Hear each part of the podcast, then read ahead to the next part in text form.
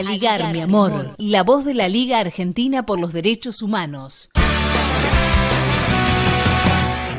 Estamos en Aligar mi amor, el programa de la Liga Argentina por los Derechos Humanos, y en conversación con la diputada Ayelén Gutiérrez de la provincia de Neuquén, presidenta del bloque Frente de Todos. Queremos profundizar un poco más el tema de, la, de los migrantes y su situación en el marco de la pandemia en la provincia de Neuquén.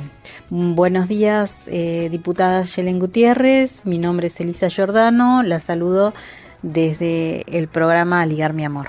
Bueno, muy buenos días, Elisa, para vos y para toda tu audiencia. Muchísimas gracias. Nosotros sabemos que Neuquén es una de las provincias eh, donde arribaron la mayor cantidad de, migrantes eh, en estos últimos años. Queremos saber en este momento cuál es su situación referida a la, a la vivienda, a, la, a todo lo que significa eh, el tema de la migración y de refugiados. Bien, eh, nosotros en la provincia de Neuquén, en principio, tenemos que contextualizar eh, algunas cuestiones. En principio, Neuquén se presenta muchas veces hacia el resto del país y también hacia el resto de Latinoamérica como bueno una, una zona, una región con un crecimiento potencial y exponencial muy significativo referido a lo que tiene que ver con vaca muerta y la explotación hidrocarburífera. Entonces, eh, esto se presenta ante muchísimas personas como la oportunidad de, su vida, de llegar a un lugar eh, que, bueno, no tiene además eh, tanta cantidad de habitantes, con mucho territorio, eh, con muchas oportunidades. Porque la situación de Neuquén hoy por hoy, en cuanto eh, a su situación económica específicamente, es realmente eh, preocupante. Neuquén presenta una deuda, el Estado provincial, que es enorme, eh, es en dólares. este año, debido a la pandemia y por ser justamente tan dependientes de la explotación hidrocarburífera y de los ingresos que tiene la provincia eh, en términos de regalías eh, por el petróleo, eh, justamente en la situación de pandemia, esto tuvo un retroceso enorme y golpeó fuertemente la economía de Neuquén. Una economía que además no se ha diversificado, con lo cual la verdad es que nos hizo muy dependientes de, esta, de este único recurso.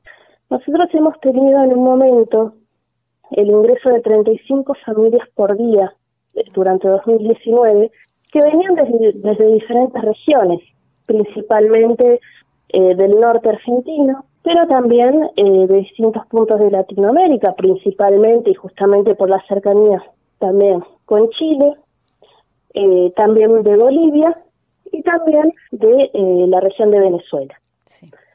Esto por lo menos lo que se registró en el último año, en 2019. Obviamente la situación de pandemia hizo que esto, eh, por supuesto, frenara, pero de todas maneras eh, sigue este incentivo muchas veces de venir a la provincia a instalarse eh, con esta perspectiva. Y la verdad es que la situación con la que se encuentran, como te decía recién, es mucho más precaria. Entonces empieza también ahí un circuito de desplazamiento que realmente es brutal. Sobre todo porque en términos de, diversificación de lo que es la matriz productiva, no hay realmente una propuesta ni un desarrollo concreto. Es decir, eh, la agricultura familiar en este momento recién, eh, la semana pasada pudimos tener una ley que contemple esto en Neuquén, la agricultura familiar, algo que ha sido un desarrollo durante décadas. Pero recién ahora tiene una ley que va a impulsar un poco estas economías eh, agricultoras.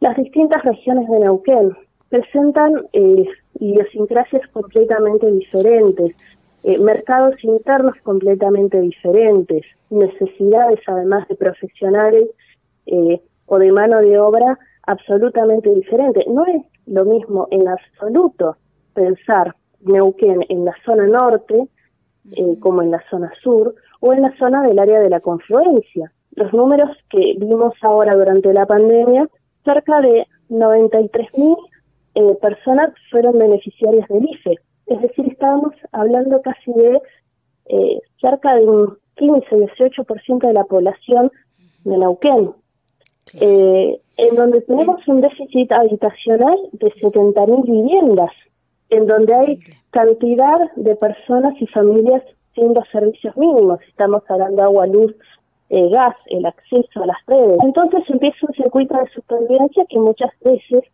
lleva a esta situación de toma de terrenos. Eh, nosotros tuvimos acá la toma de terrenos de Casimiro Gómez, que fue una toma impresionante. En ese momento 1.500 familias se apostaron a tomar terrenos ante la necesidad y la desesperación. Y esto es una constante que uno ve a lo largo y ancho de toda la provincia, la situación habitacional, que es quizás en este momento uno de los factores más preocupantes, no solamente por la inclemencia de la pandemia, sino también por hasta los factores climáticos mismos. Nosotros acá tenemos periodos de frío que van desde fines de marzo hasta fines de noviembre. Estamos conversando con la diputada Yelen Gutiérrez y en el marco de, este panorama que está describiendo y pensando específicamente en, migrantes y refugiados, el gobierno de la provincia eh, eh, tiene políticas de emergencia sanitaria para ellos. Bueno, hasta este momento eh, nosotros vemos que no. De hecho, desde el Comité Provincial de Emergencia, eh, que yo lo integro, planteamos eh, en numerosas ocasiones la necesidad de un eh, testeo barrial, de que se salgan a hacer los testeos a los barrios, de que justamente también se contemple a todas las personas que están por fuera de los distintos sistemas de salud. Claro, claro, claro. y que están por fuera de eh, quizás las situaciones eh, de regularidad en términos de documentación, pero que obviamente necesitan una asistencia, una contención por parte del Estado. Eh, muchas personas no pudieron ni siquiera acceder al IFE claro.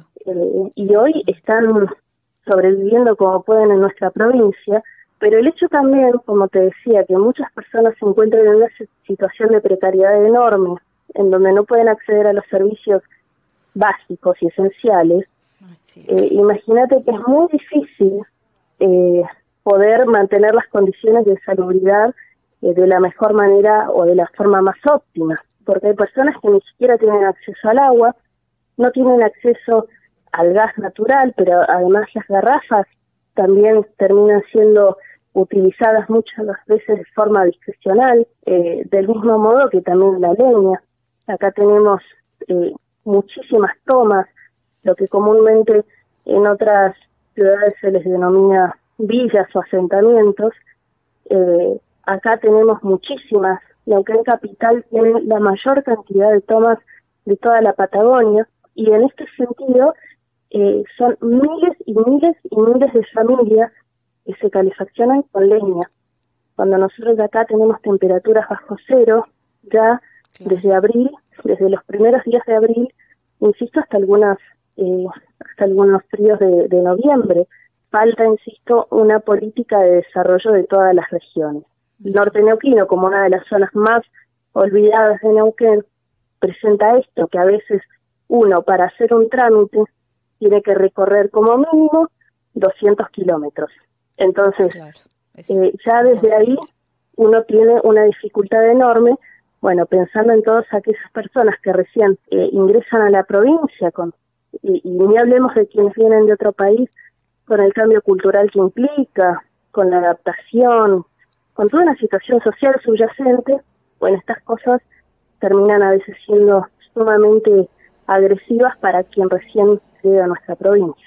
Un trabajo enorme este, para toda la sociedad y en especial para para quienes cumplen una función pública, la preocupación que genera esto que estás eh, relatando y la claridad del análisis ¿no? de esta situación en la provincia de, Neuquén.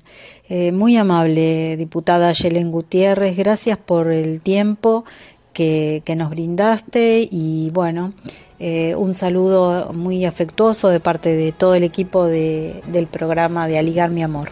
Bueno, muchas gracias a ustedes por el espacio estamos en contacto.